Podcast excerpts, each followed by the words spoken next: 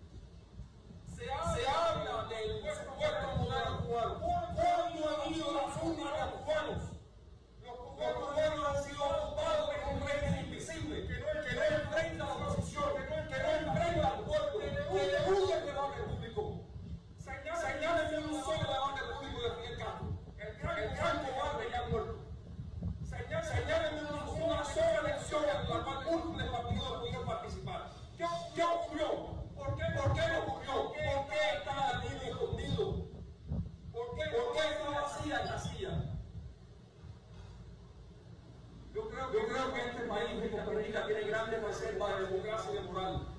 Esa señora, anónima que firmó la agresión contra Norma, es un ejemplo de lo que es la ciudadanía costarricense. No sé quién es, pero la saludo. Ella, ella andó por Costa Rica. Lo que ustedes, con el mayor respeto y con, y con la mayor admiración por el país que ustedes han construido, porque, porque el modelo latinoamericano es este. Aunque, aunque típicamente los costarricenses son demasiado humildes para decirlo.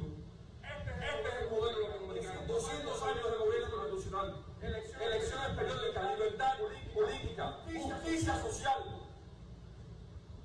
Increíble que tengan el gran maestro que fue lo que es Costa Rica. Enseñar que un, un sistema que cogió una de las economías más avanzadas de la América Latina y la llevó a la pobreza. Costa Rica era cinco veces más pobre que Cuba en 1948. ¿Dónde está Cuba? ¿Dónde está Costa Rica? Aquí iban a venir aquí más cubanos. Al contrario, deberíamos inundar a Cuba con estos costarricenses para enseñar democracia y libertad.